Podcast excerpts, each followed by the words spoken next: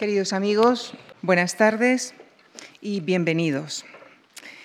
Como ustedes saben, mm, Alfonso X fue probablemente el monarca más universal y brillante que produjo la Edad Media hispánica y una de las figuras indiscutibles de la Europa de su tiempo, no solo por la amplitud de su, de su, trayectoria, de su obra cultural y artística, sino también por el impulso renovador en ámbitos como el jurídico y el legislativo.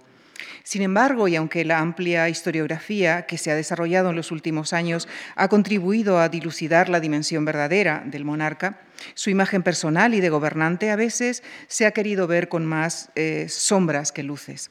Para abordar la dimensión real de su figura y de su obra nos acompaña esta tarde el profesor Isidro Bango, a quien agradezco en nombre de la Fundación Juan Marc que haya aceptado nuestra invitación. El próximo jueves contaremos además con la participación del grupo Música Antigua, dirigido por Eduardo Paniagua, que interpretará una selección de cantigas del repertorio alfonsí. El profesor Isidro Bango es catedrático de arte antiguo y medieval en la Universidad Autónoma de Madrid, donde ha sido decano de la Facultad de Filosofía y Letras y director del Departamento de Historia del Arte. Fue comisario y director científico de la exposición Alfonso X el Sabio, celebrada en Murcia en 2009. También comisarió la exposición Carlos V de la Edad Media a los Borbones, que fue la exposición española más vista en México autor de más de una treintena de libros, entre ellos eh, mencionó el, título Remembering Sefarad, que fue escogido como finalista por las universidades norteamericanas entre todos los libros de historia escritos sobre las tres religiones. Es creador y codirector de la colección Cuadernos del Arte Español y asimismo dirige la colección Conocer el Arte. El próximo jueves desarrollará la conferencia titulada La asombrosa cultura de un reinado en la Europa del siglo XIII. Y esta tarde nos acercará a la figura de Alfonso X en la conferencia que ha titulado La modernidad de un rey visionario e incomprendido. Muchísimas gracias. Bien, buenas tardes. Muchas gracias a la Fundación MAR y en especial a la señora Franco por su gentileza a invitarme a participar en, esta serie de conferencias, en, estos, en estas conferencias que organiza la Fundación. Es para mí un honor y un placer muy especial hablar de una personalidad tan atractiva como es Alfonso X.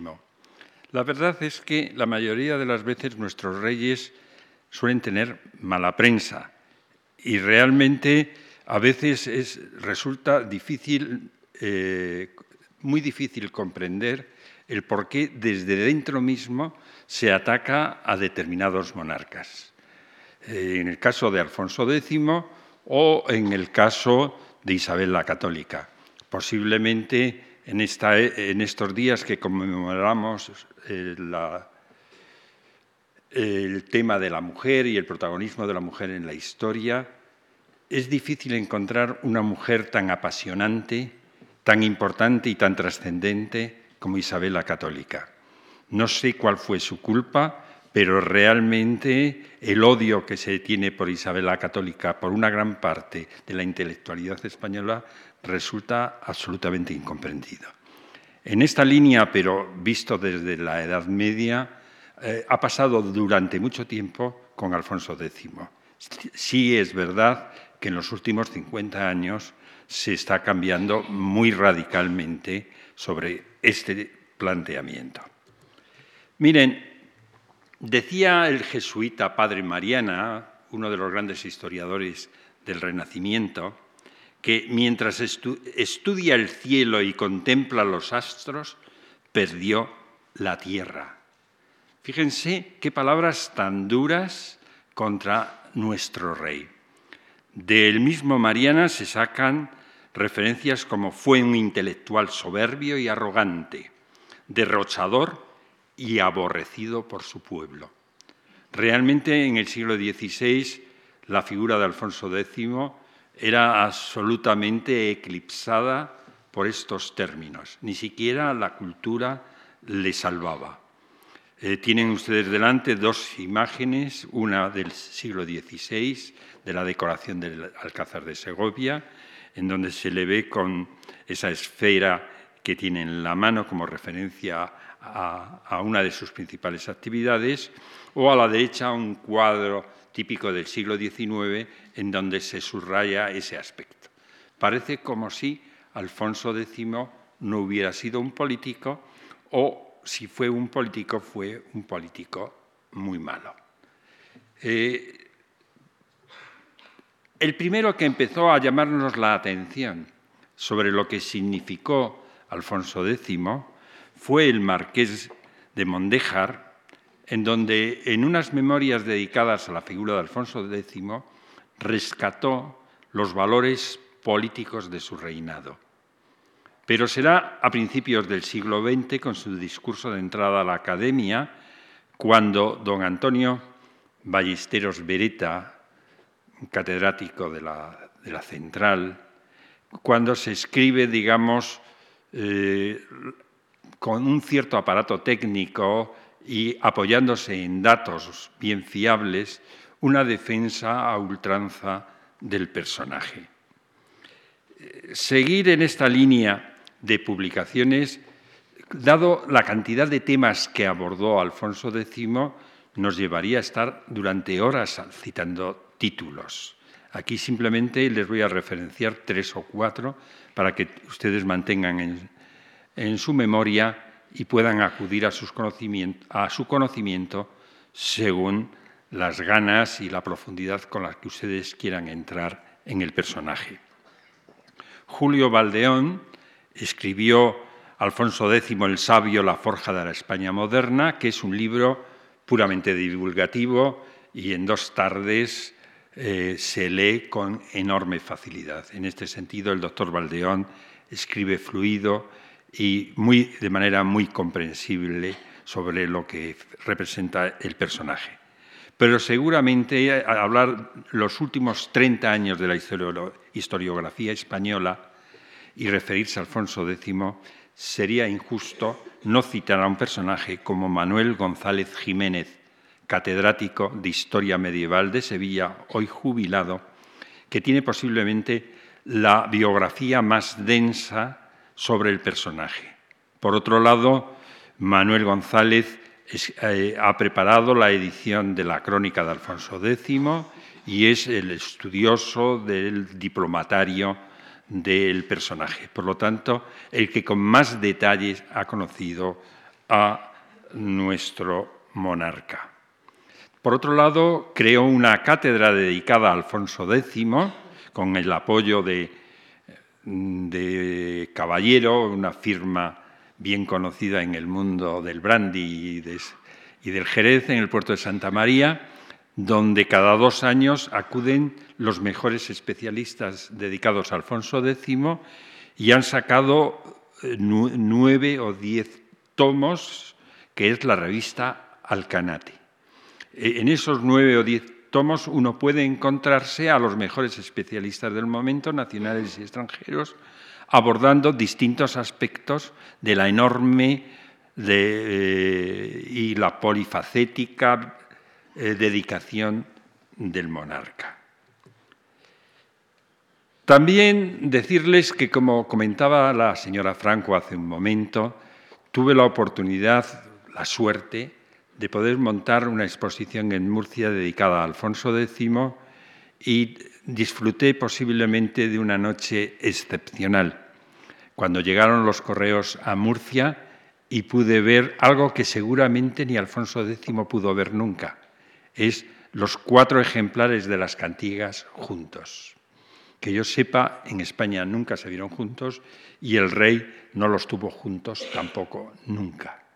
Y para mí, pues fue antes de meterlos en la vitrina, porque eran en unas condiciones muy especiales de préstamo, pues pasé la noche viendo unos con otros, juntándolos, comparándolos en paralelo y haciendo esas cosas que nos gusta a los historiadores, que es oler las obras de arte. ¿eh? Y eh, ahí tienen, no, he encontrado una fotografía completa de las cuatro vitrinas en donde tienen los cuatro ejemplares de las cantigas. Realmente fue una, experiencia increíble. Fruto de esa exposición es un catálogo, tal vez demasiado pesado para leer, eh, donde conseguí, también tuve una enorme suerte, que algunos de los mejores especialistas de los distintos temas me ayudasen a escribir el catálogo. Y no ya mis textos, sino el texto de ellos sirve de referencia porque luego está muy bien ilustrado y a aquellos que les interesen determinados puntos de vista, pues lo pueden ver desde un punto de vista de lo actual, de lo último de dichos especialistas. Manuel González Jiménez, aunque ha intentado por todos los medios salvar al personaje y darnos la verdadera imagen del personaje, no deja de reconocer, cuando trata de Alfonso X, algunos aspectos que todavía siguen saliendo como herencia del pasado historiográfico.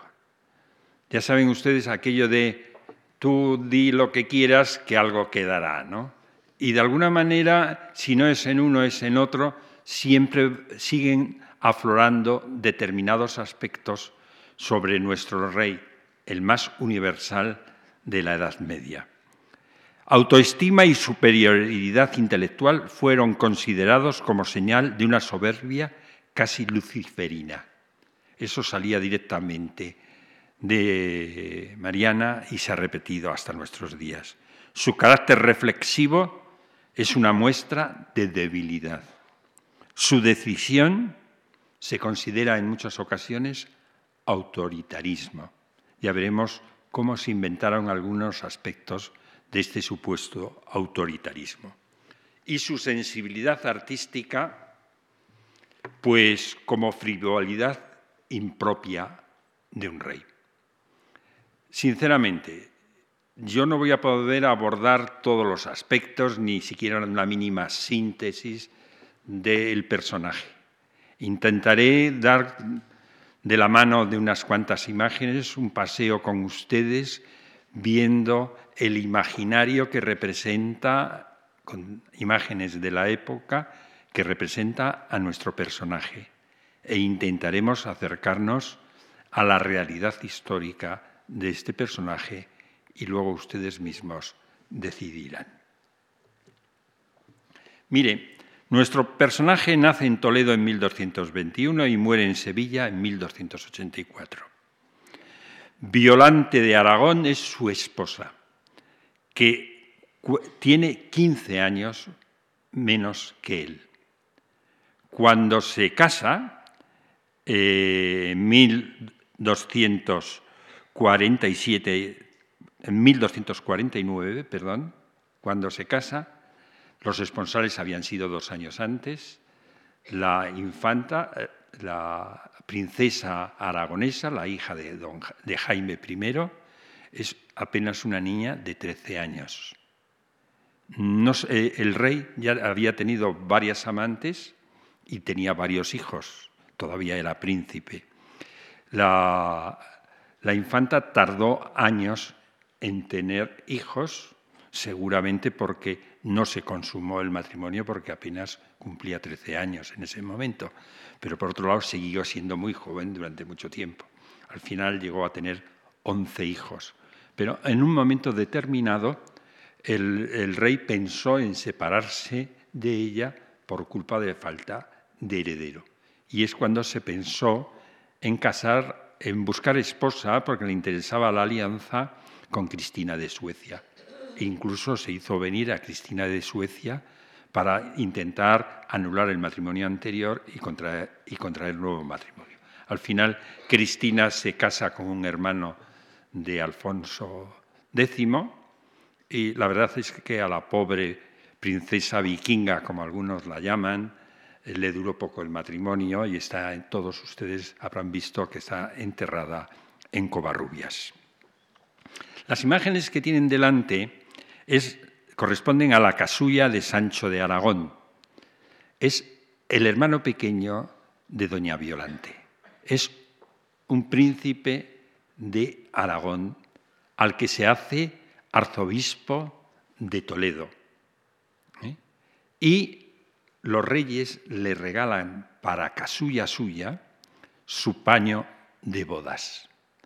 De tal manera que lo que están ustedes viendo, esa casulla en forma de planeta que observan ustedes, es un paño preciosísimo que se puede ver en la Catedral de Toledo, bordado posiblemente en, Sevilla, en donde están las armas del linaje de los contrayentes, con un cierto maltrato a la figura de Doña Violante, porque si se dan cuenta hay castillos, leones de Alfonso y águilas que durante un tiempo algún historiador defendió que eran de Doña Violante por sus relaciones con el reino de Sicilia. Hoy día sabemos que el águila, este águila concreto sobre fondo dorado, negro sobre fondo dorado, correspondía a la madre de Alfonso X. Es decir, tenía por parte de su padre los castillos y los leones y el águila de los Staufen, mientras que la pobre doña Violante aportaba al matrimonio solo un escudo, el de su padre, ese fondo de cuatro palos rojos que constituye el emblema, el símbolo de las armas de Aragón. Bueno, simplemente para que viesen la almohada funeraria de Alfonso X, cuando se abrió el sepulcro, eh, en la almohada pueden ver el mismo juego de castillos, leones y las águilas de los Staufen. Si ven a un hermano de, de Alfonso enterrado en Villalcázar de Sirga, el príncipe Felipe, verán cómo en sus funerales el caballo, con su, con su escudo a la funerala, lleva los castillos y el águila del, padre y el águila de la madre, en el mismo, en el mismo gorro de, don Felipe, eh, pueden encontrar el cruce de Castilla y de los Staufen. Cuando en 1252 muere Fernando III, el padre de Alfonso, le dice unas palabras que recogen la crónica. Las palabras son estas, perdónenme que se las lea. Señor, Señor, te dejo de toda la tierra, perdónenme que haga esta, esta pequeña adaptación a un castellano más legible. Te dejo de toda la tierra de la mar aquí, que los moros del rey Rodrigo de España ganado hubieron, que los moros ganaron de, de la España del rey Rodrigo, en tu señorío queda toda. La una conquistada y la que no está conquistada está sometida a tributo. Es decir, que en el fondo se sentían señores de todo. En el fondo podían decir que Fernando III había dado prácticamente fin a la reconquista. Si en este estado que yo te la dejo la supieras guardar, eres tan buen rey como yo y si ganares por ti más, eres mejor que yo.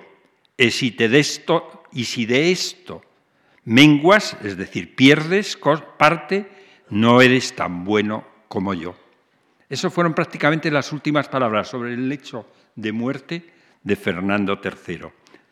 Como pueden ver por el mapa adjunto, realmente cumplió su labor en colaboración con su suegro Jaime de Aragón conquistó Murcia, como ustedes ven aquí, y ya él solo dominó toda el área de Niebla, eh, Jerez, llegando hasta Puerto de Santa María, Cádiz, etcétera, que hay en sus manos. Por lo tanto, a la hora de sumar en la reconquista, añadió nuevas tierras a lo que su propio padre le había dejado.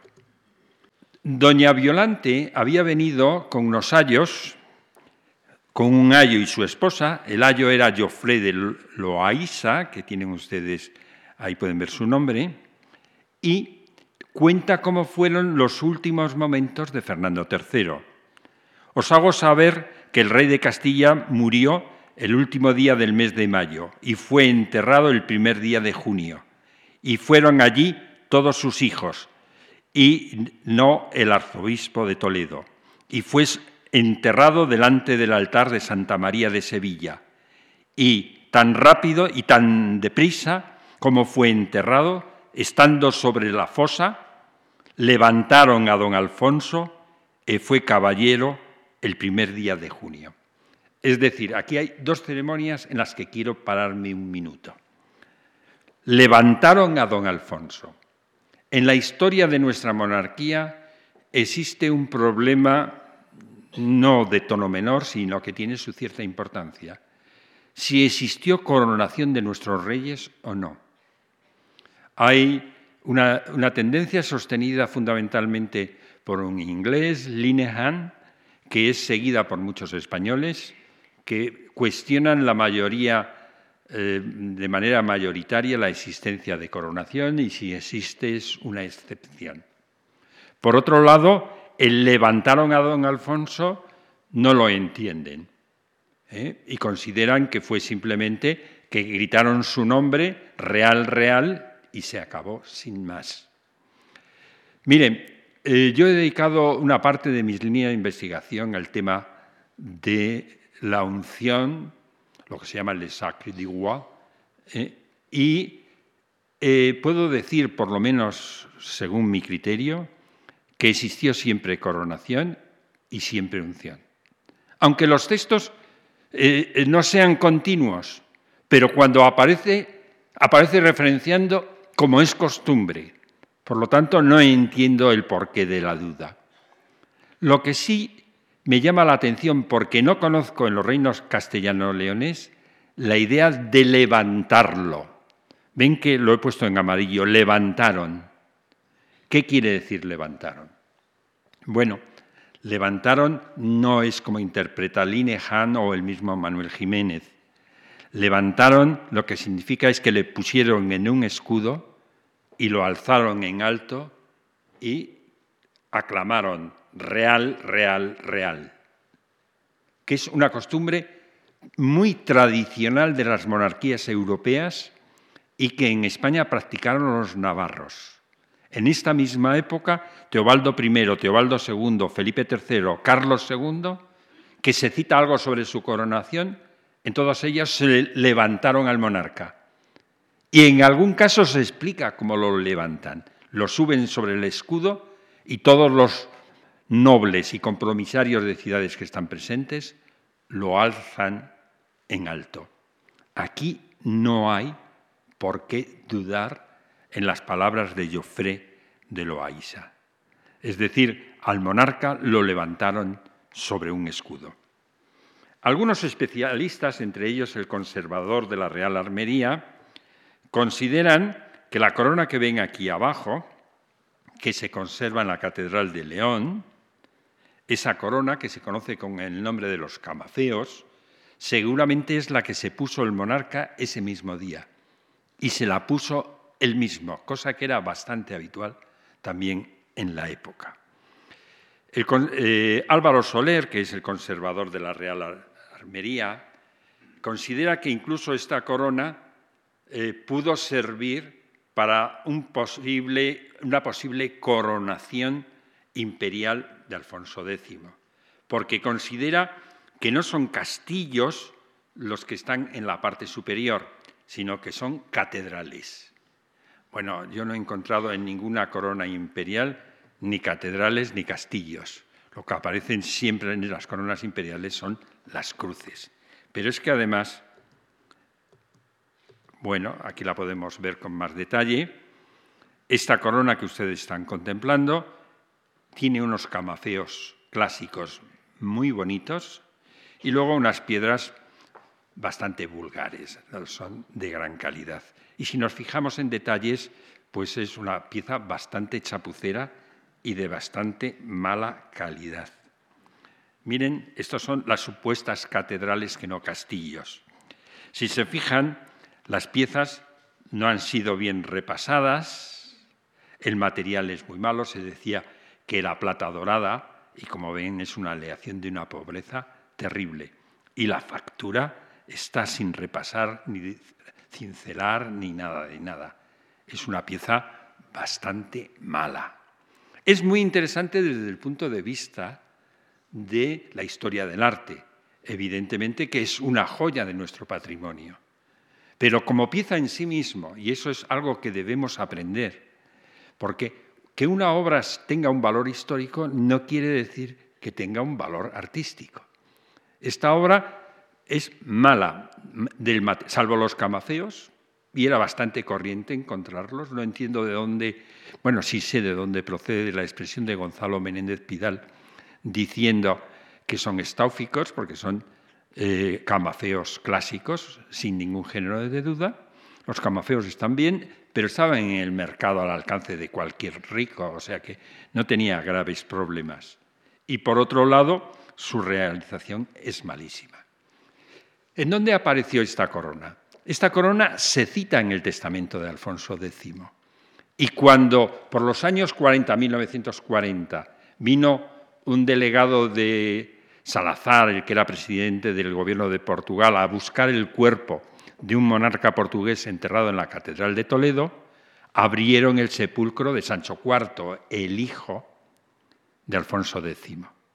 Y entonces unieron la idea de que esta era la corona de camafeos que su padre le había dejado. Bueno, yo he estudiado esta corona y he estudiado lo que constituía el ajuar de Alfonso de Sancho IV y les diré que con Sancho IV se comportaron como con todos los reyes de la Edad Media, no quiero entrar en otros periodos. Le enterraban con lo peor que se tenía. ¿eh? Esta corona era malísima y dijeron, ala, para eh, él que soñaba con el tema de la coronación, le pusieron la corona peor que tenía. Le pusieron las espuelas de jovencito rotas y en mal estado de conservación. Y una espada que no le servía. O sea, el armero tenía una espada dice, hombre, esta, vamos a ponerle esta que no vale, no funciona. Es así de triste, pero eh, el egoísmo del mundo medieval es terrible y los reyes no se escapaban a este asunto. Por lo tanto, un personaje de la sensibilidad artística que era Alfonso X, ni para coronarse en este momento, ni para la coronación que él soñaba como emperador, jamás hubiese usado una corona de este tipo. Y por otro lado, crea otro problema muy difícil. Si se dan cuenta, él siempre ponía como sus emblemas el león y el castillo. Él era rey de León y de Castilla. Y aquí solo hay castillos, porque estos son castillos. Por lo tanto, difícil resulta pensar que la corona sea de Alfonso X. Pero en todo caso, al no considerarla yo de Alfonso X, pues ya no sigo hablando sobre el particular. Debe tratarse de un rey que solo fue rey de Castilla o fue rey de Castilla durante un tiempo nada más y en ese caso hablaríamos o de Alfonso VIII, que es difícil que fuese de Alfonso VIII, o de Fernando III, que durante un tiempo solo fue rey de Castilla. Que los moros del rey Rodrigo de España ganado o vieron. Si se dan cuenta, en la época de Alfonso X se habla de España y se habla del rey Rodrigo que perdió España y se habla de algo tan tremendo como es el neovisigotismo. Citar neovisigotismo a nuestros historiadores les pone tan nerviosos como hablar de Isabel la Católica. A veces el término neovisigotismo, no sé por qué, suena como a franquista o algo así por el estilo, ¿eh? porque quiere recordar mucho una España unida o cosas por el estilo, y la gran desgracia de nuestra historiografía es que continuamente está mezclando planteamientos políticos de nuestro siglo XX o de nuestro siglo XIX con la realidad histórica del pasado. Pero además hasta unos extremos increíbles. Miren, yo me acuerdo que por los años 80 se leyó en Sorbona una tesis escrita por una francesa, Tilly, que escribió España, el primer reino de Europa. La España visigótica el primer reino de Europa.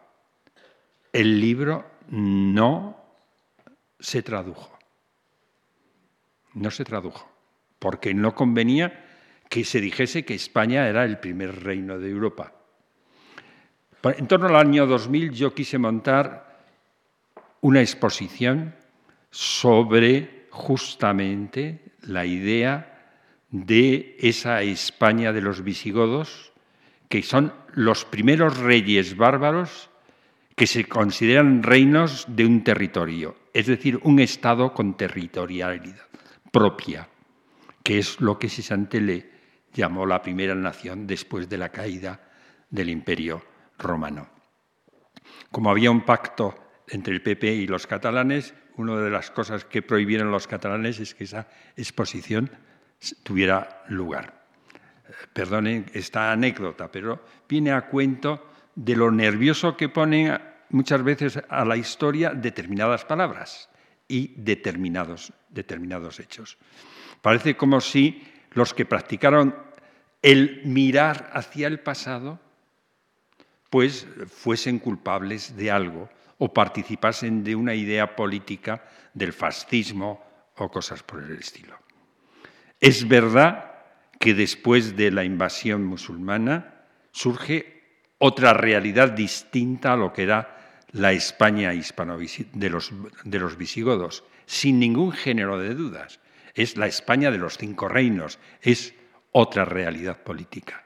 Pero sin embargo, aquí, como pueden ver por este texto, en Alfonso, Alfonso X hereda de su padre la idea de tomar como referente el recuperar España, el viejo reino de España, y erigirse la dinastía castellano-leonesa, por lo menos en la que dirige y la más representativa de los reinos de España.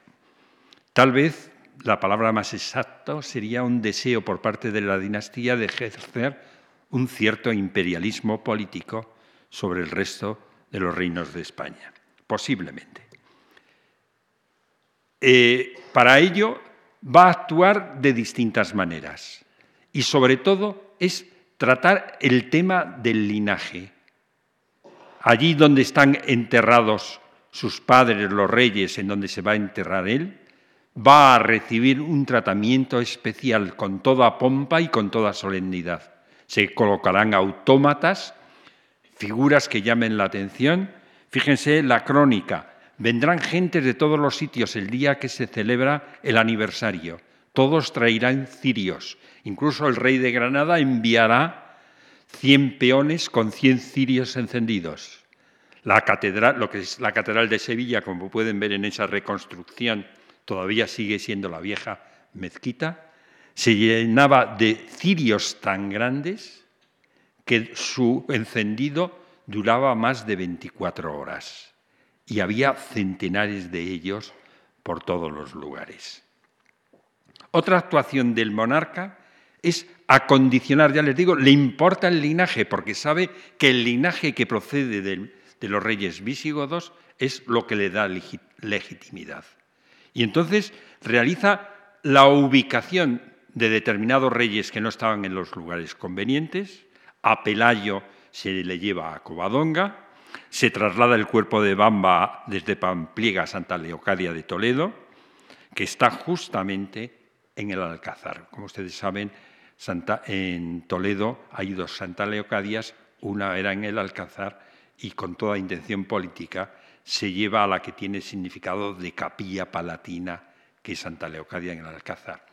No es gratuito que Alfonso II en Oviedo hubiese hecho una cámara santa dedicada a Santa Leocadia, en su afán de restaurar el orden del pasado.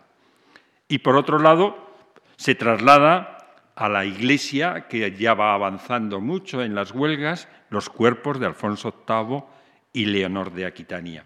Si se fijan en las imágenes que tienen aquí, tienen a Alfonso VIII solo con castillos porque es rey de Castilla y a Leonor, recuerden aquella maravillosa, su madre, aquella maravillosa mujer que vimos, perdonen que sea un poco fútil en esto, en aquella preciosa película de El León en invierno. ¿eh? Pues esta mujer, Leonor de Aquitania, es, como ven con las armas de los Plantagenet, la esposa de Alfonso VIII y ocupa su puesto de honor en la iglesia de las huelgas. Por otro lado, lo que hace es también galería de retratos. La idea de que los reyes deben figurar, la corte tenía problemas porque iba de un lado a otro y era difícil encontrar un asentamiento definitivo.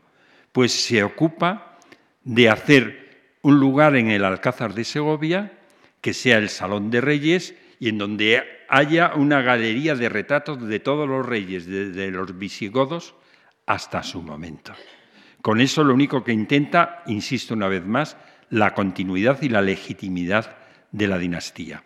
Por desgracia, la galería que contemplamos en la actualidad, eh, la sala que contemplamos en la actualidad, se debe a, una reconstrucción horrible, fatal, fíjense ustedes los detalles, realizada después de que ardiese la sala en el siglo XIX. Aquí tienen Alfonso, que si se fijan, el Alfonso que Felipe II había creado para esta misma sala, pues es muy distinto. ¿eh? Este es un encargo que se había hecho a Hernando de Ávila para que pintase las esculturas con las que se había rehecho en la época de Felipe II lo que era la sala de reyes de aquel momento. El proyecto político de Alfonso X es fundamentalmente, y resumiendo muy rápidamente, que el rey debe tener conocimientos y debe ser un rey sabio. En esos textos que ahí les recojo pueden ir viendo lo que voy a decirles yo muy brevemente. El rey debe tener conocimiento de saberes. ¿Pero qué entendemos por saberes? Los saberes son conocimientos técnicos que le ayudan a, gobernar mejor. Y por lo tanto, esos saberes no son los que tradicionalmente la Iglesia le recordaba en el momento de la coronación. A los reyes en el momento de la coronación, la Iglesia tiene una misa especial de coronación en donde le recuerda la sabiduría especialmente de Salomón y también de David, pero especialmente de Salomón. Pero en el fondo esa era una sabiduría de carácter genérico a nuestro rey, y eso es un ejemplo claro de modernidad, es enfrentarme a los problemas del reino conociendo los, teniendo los mayores conocimientos posibles en las materias y en las técnicas más diferentes, lo que llamaríamos hoy la formación del príncipe, para estar preparado para enfrentarse a esos problemas. Hasta entonces bastaba con darles las etimologías a los reyes y que las fuesen leyendo con la ayuda de su confesor sin mayor trascendencia, fuesen de la época que fuese la lectura de esas etimologías. Segunda acción del monarca. En primer lugar, hay un relevo generacional y lleva a sus compañeros de juventud al poder. Salvo el arzobispo Remondo, no le dura ninguno de los antiguos asesores de Fernando III y se rodea de los que son sus amigos y muchos de ellos participan de ese mismo amor hacia el conocimiento. Por otro lado, crea nuevos cargos de confianza y de, representación que se ocupan de una manera técnica de esos oficios. Reorganiza la Cancillería de una manera increíble de tal manera que cada uno es especialista en los distintos temas que debe abordar el rey, desde los jurídicos a los religiosos. Siempre habrá un especialista que se ocupe de llevar esos temas. De una manera que solo durará durante el reinado de Alfonso X. Después desaparecerá. Con Sancho IV la Cancillería volverá a ser una burocracia pesada y anodina. Y por otro lado, ahora ha surgido una alemana con una tesis interesante, pero yo desde mi punto de vista me van a considerar, y ella me perdone, porque creo que es interesante lo que busca hacer, pero no creo que lo haya logrado todavía. Creo que a lo mejor se puede lograr. Y es la, intervención de los hombres de la cultura, los mismos que le ayudan en las, en las obras jurídicas, en las obras de carácter religioso, en las obras de carácter histórico, en las obras astronómicas, en todas esas, es, todos esos científicos participen del protagonismo político del momento, la interrelación de los sabios con la política del monarca. No es que el monarca sea solo el sabio, sino quiere que los sabios participen en esto.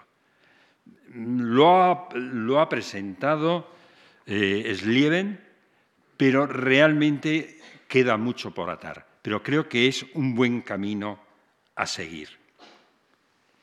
Esto dará lugar inmediatamente a un nuevo imaginario de la corte. Es decir, la corte tiene otro aspecto, las gentes de su entorno tienen también otro aspecto. El monarca nunca aparecerá sin las ropas convenientes a un monarca, porque el monarca ha de ser identificado. Ahí vean a distintas imágenes del monarca siempre con paños ricos que lo identifiquen como rey. A veces es esta miniatura, tendremos la oportunidad de hablar mañana de ella, el jueves de ella, es maravilloso, con ese púrpura que lleva, que es signo claramente de un monarca. Viaja en mula porque, como ustedes saben, es mucho más cómodo para salir a cazar sobre una mula que sobre un caballo, aunque por lo menos mi cultura de verlo en las películas y estas cosas, pues parece que ir en un corcel era mejor. En la Edad Media se viajaba en mula y se iba a cazar en mula, que era bastante más cómodo para hacer ambas cosas. Si se fijan, la mula tiene unos arreos en oro, porque es lo que corresponde al monarca. Y fíjense el personaje que está detrás de él. El rey es identificado, pero no quiere que su alférez sea identificado. ¿No ven cómo debajo de la capa está el escudo del rey? ¿Eh? Y luego, por otro lado, alrededor del rey surgen los maceros, que hasta entonces no existían, para emblematizar la presencia del monarca en los actos públicos. Como ustedes pueden ver, observar aquí, ampliado aquí, están los maceros con las armas del reino y la maza en la mano, en este, en este momento caída porque estaba hablando y solo en un momento determinado alzarían sus mazas. Ustedes podrían decir alféreces o armíger, siempre habrían tenido, pero no aparecían caracterizados, es decir, no aparecían uniformados. ¿eh? Ese es otro aspecto del cambio de imagen de la corte. ¿Cómo era esa corte? Esa corte era la corte de las fantasías, de las maravillas. Lo que se cuenta de las ceremonias que se hacen en el palacio de Alfonso X son de todo tipo de actos, desde juegos, pasando por la llegada de regalos, de obsequios de todo tipo. He utilizado esta, miniatura, que es bastante mala la imagen que dispongo, lo he ampliado aquí, para que vean los animales que le regalan al monarca los califas norteafricanos. ¿eh? Le regalan elefantes, dromedarios, cebras, una asna con bandas blancas y negras, es decir, una cebra, y aquello es como un gabinete de las maravillas que pueden contemplarse en el mundo, un gabinete de historia natural. Habitualmente, como podría ser habitual en todas las cortes. La Catedral de Sevilla todavía conserva alguno de estos regalos que le hacen al monarca. Ahí tienen ese enorme cuerno de marfil. O abajo pueden ver el, lagarto. En la Catedral de Sevilla, el cocodrilo que ofreció una vez muerto a la catedral el propio monarca se colgó y se conocía como la nave del lagarto. Luego pasó a estar, como lo pueden ver ustedes ahí, en el propio claustro estos, estos regalos de elefantes, etcétera, pues se daban en todas las cortes europeas. Aquí están viendo el elefante de Federico II, participando en ceremonias del monarca. Federico II era tío abuelo de nuestro monarca. O su primo segundo tío, Luis IX de Francia, había comprado en Tierra Santa un elefante y se lo había regalado a Enrique III. Eh, el animal murió de un empacho, ahí lo tienen con su magister bestie, el hombre encargado de la bestia, porque lo tenían en la Torre de Londres y saben de que le alimentaban con unos eh, carne de vacuno, todos los días la dieta era carne de vacuno y varios cubos de vino. Y el pobre animal murió de un terrible empacho, como pueden ver el cariño que se tenía por el dibujo. El fecho del imperio. Eh, Alfonso X quiso ser emperador. Tienen ustedes delante cuando se abrió el siglo pasado el sepulcro y el ataúd, más exactamente, de Alfonso X. Y se describe más o menos así por un historiador de la época. Alfonso X fue depositado en su ataúd, amortajado con vestiduras de oro y señales de leones y castillos, ciñendo su cabeza una corona de piedras preciosas sobre una cofia bordada con aljófar portando un cetro, una espada y un pomo, pomo globus, manzana, de las tres maneras se suele llamar, de oro. Todos estos elementos deberían conferir al monarca una impresionante imagen majestática y no es extraño que algunos, de una manera algo impremeditada, hayan atribuido este tipo de iconografía a las pretensiones imperiales del monarca. Bueno, pueden ver el ataúd, pueden ver la almohada, pueden ver una parte decorativa que iba sobre la tela del ataúd, que es esta cruz que ven aquí, o una bolsa que llevaba el monarca. La pregunta es, ¿todavía cuando muere el monarca sigue soñando con ser emperador? ¿O se están confundiendo con la identificación de los símbolos imperiales? Miren, estando en el Alcázar de Soria en 1256, el 18 de marzo, viene de Pisa un embajador para pedirle que, como está vacante eh, la sede imperial, Pisa y otras ciudades de su entorno reclaman para él la corona imperial. Tenía derecho porque él era el hijo del duque de Suabia, que había sido emperador de romanos, y era el mayor de los Staufen vivos. Por lo tanto, tenía derecho a la corona. Le entregaron los símbolos imperiales. Y los símbolos imperiales eran un ejemplar del Antiguo y Nuevo Testamento, la cruz y la espada. Y la espada era la espada del Miles Dei, es decir, del soldado de Dios. No era la espada de la justicia que veremos en, otros momentos. Después, el embajador se inclina y le besa el pie a Alfonso.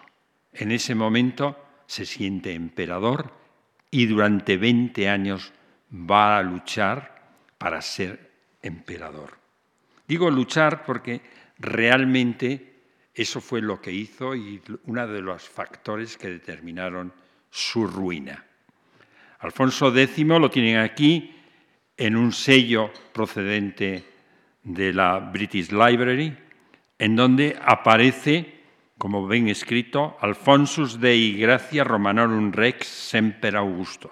Alfonso, por la gracia de Dios, rey de romanos, siempre Augusto.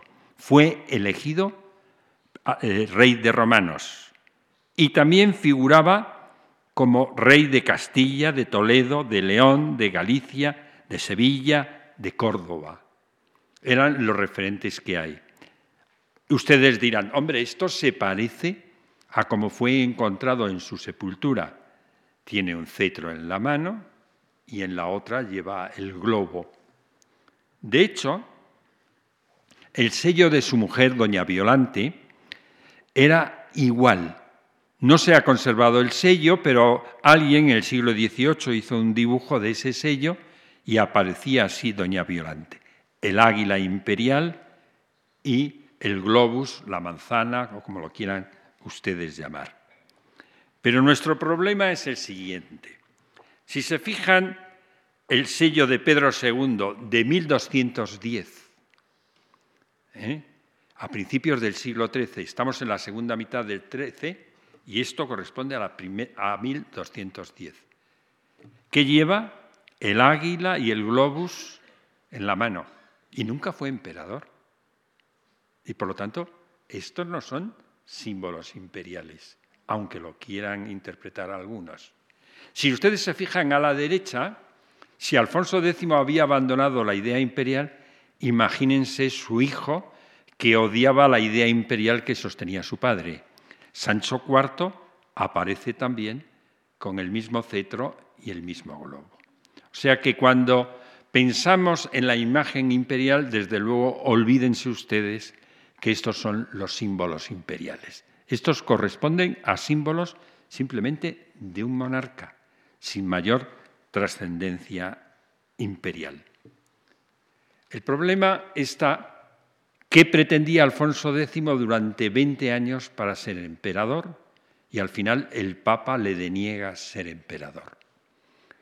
Hay opiniones para todos los gustos.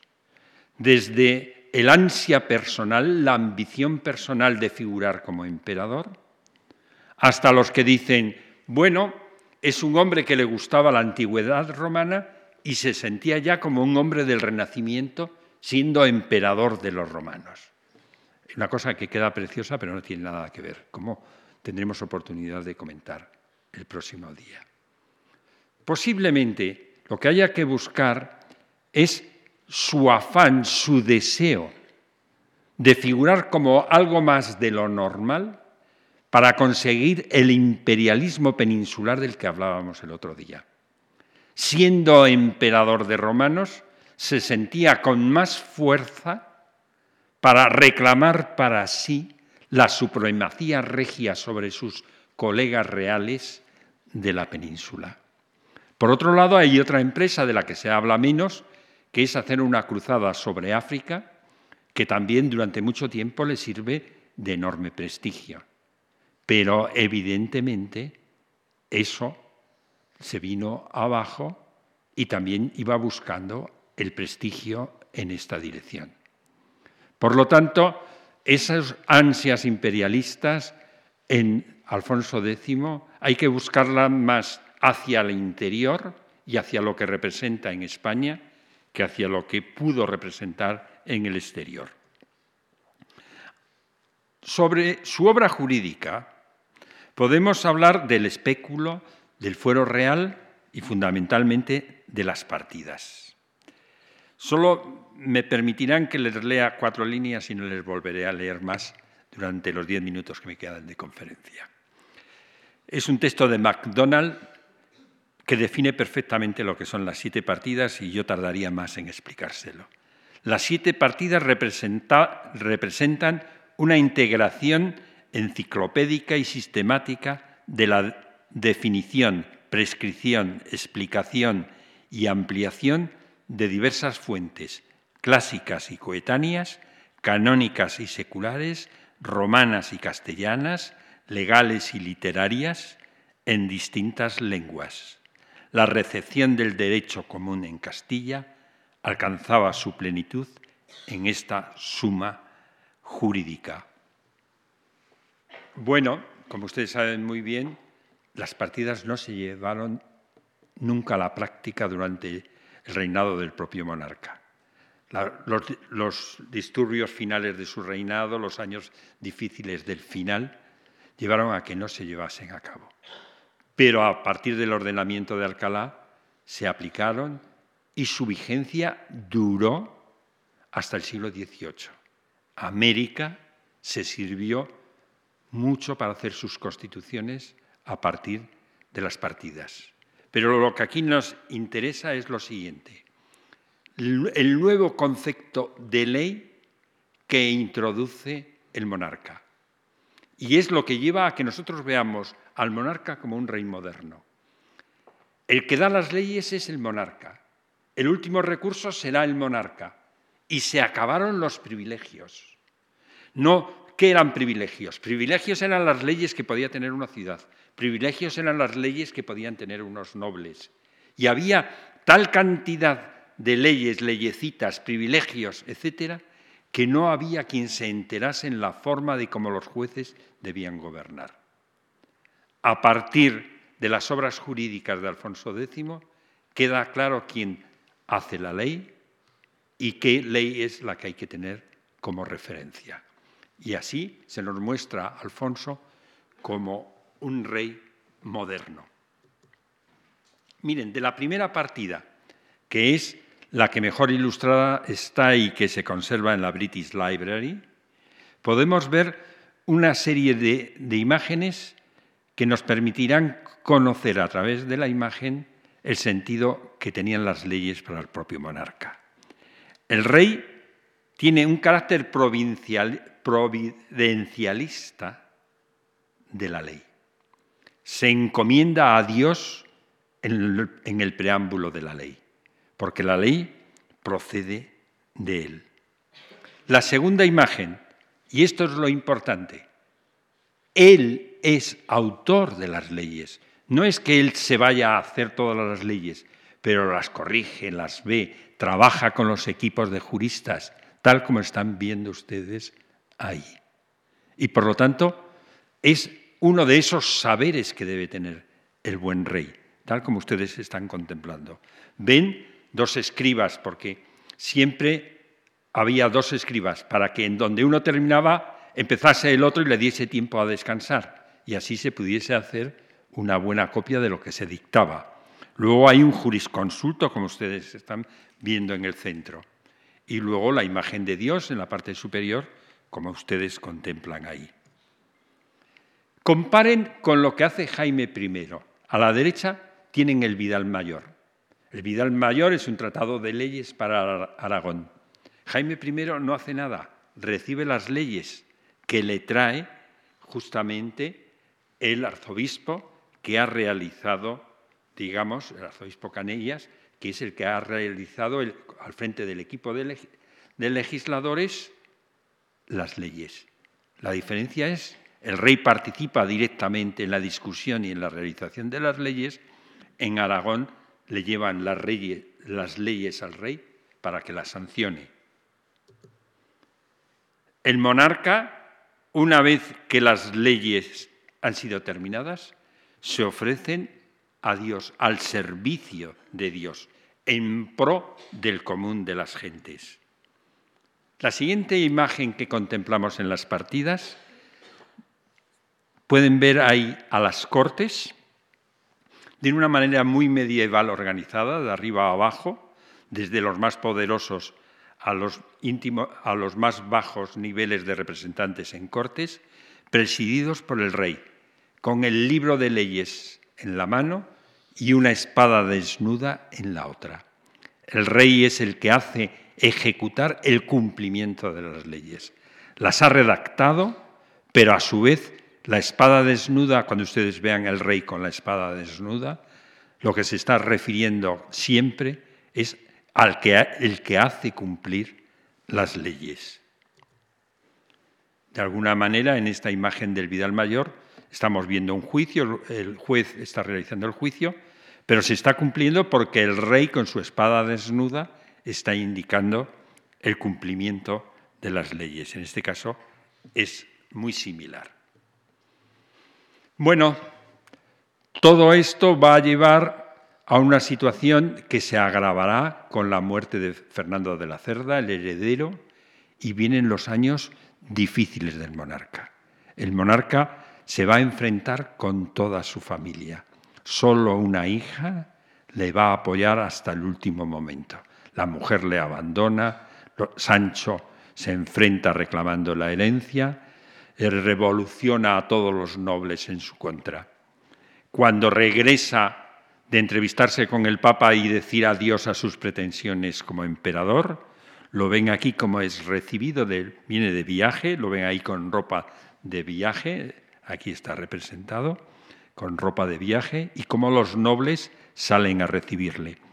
Le están haciendo lo que se llama el hominium manuale, es decir, el homenaje del beso de la mano. ¿Eh? En ese momento se está preparando ya una gran revolución de los nobles. Todos se revuelven contra él, incluso los de su propia generación. La iglesia que había apoyado también se revuelve contra él. Cae enfermo y se considera que es el momento, cae enfermo en Vitoria, y se cree que es el momento de quitar al monarca.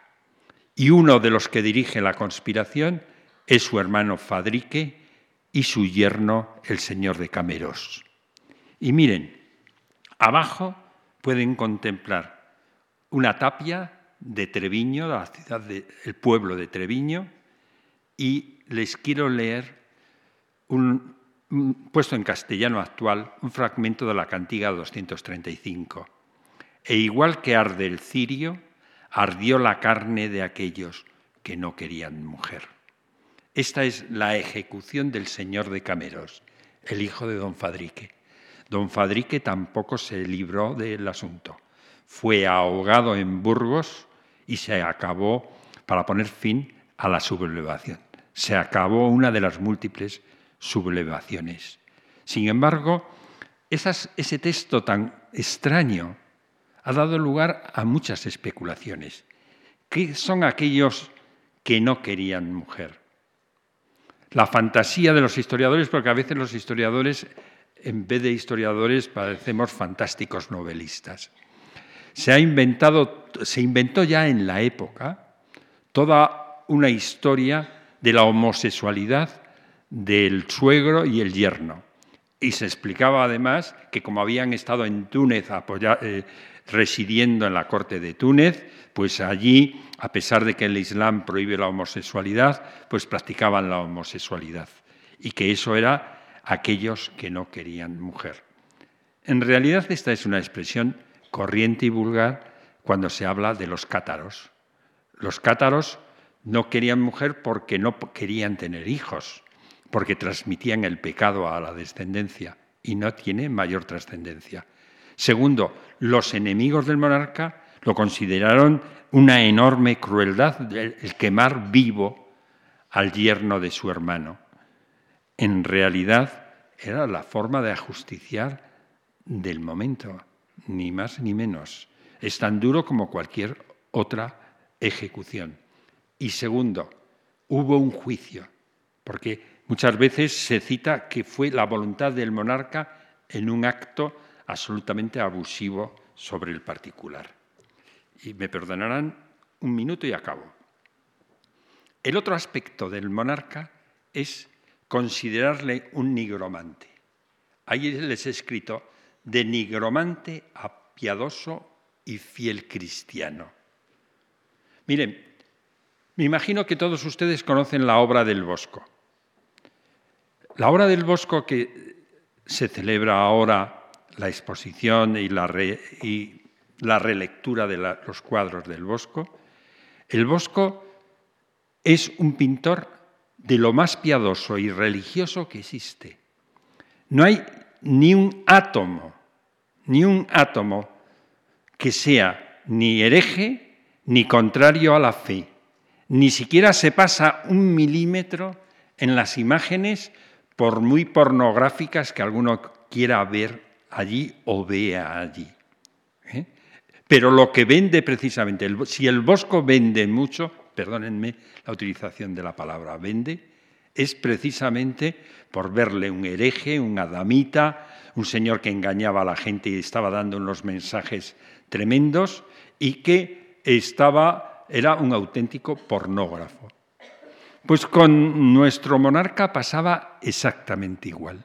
Nuestro monarca era un hombre extremadamente religioso, aunque entre sus saberes estuviese el de la nigromancia, que era cosa bastante habitual entre los sabios de la época. Podemos ver imágenes del monarca y hechos verídicos contados del monarca de su verdadera fe y dedicación a Dios y a la Virgen. Las cantigas es un testimonio de él. Y llega a grados tan tremendos como el que vemos aquí. El monarca cae enfermo y no cura. Y entonces pide que le traigan un ejemplar que tiene de las cantigas. Coge el ejemplar de las cantigas y el libro le transmite la salvación de su cuerpo. Abajo lo pueden ver dando gracias a Nuestra Señora por haberle librado de la enfermedad. Última imagen. Miren, Alfonso fue un hombre de su tiempo en materia religiosa y es un hombre que siente el nuevo concepto de religión que introducen los mendicantes en España. Y esta imagen no es gratuita. Esta imagen está en contra de la iglesia más reaccionaria de aquel tiempo y de este. Recientemente yo hice una exposición a su imagen, no sé si tuvieron oportunidad de verla, y había algunos textos que incluso al Colegio Episcopal Español no gustaba mucho, sobre el tema de la mujer y el tratamiento de la Iglesia. Eh, la Iglesia, por ser una religión eh, cristiana, por tener unas fuertes raíces judías, ha sido siempre muy misógina, cosa que Cristo no fue nunca. ¿Eh? Y entonces ponía, me acuerdo en, uno de los cuadros, Cristo puso la semilla y tardó más de 20 siglos en germinar, es decir, tardó más de 20 siglos la Iglesia en darse cuenta del papel, del papel, de, la, papel de la mujer. Cuando se representa esta imagen de la Virgen que ustedes están viendo por voluntad de Alfonso X, fíjense, está bendiciendo como un obispo. En ese momento se le está llamando la atención por parte del Papa al rey y a los obispos que hay abadesas que se atreven a predicar y a bendecir como si fuesen obispos. Y que incluso la Virgen María no tiene las llaves del cielo, sino que son ellos los que tienen que dar el perdón, los obispos, la absolución a los que van a morir para poder alcanzar el cielo. Aquí, en el fondo, y en un contexto evidentemente que necesita más explicación, estamos viendo esa imagen, entre comillas, moderna de un rey que está con una nueva sociedad cambiante. Nada más, muchas gracias.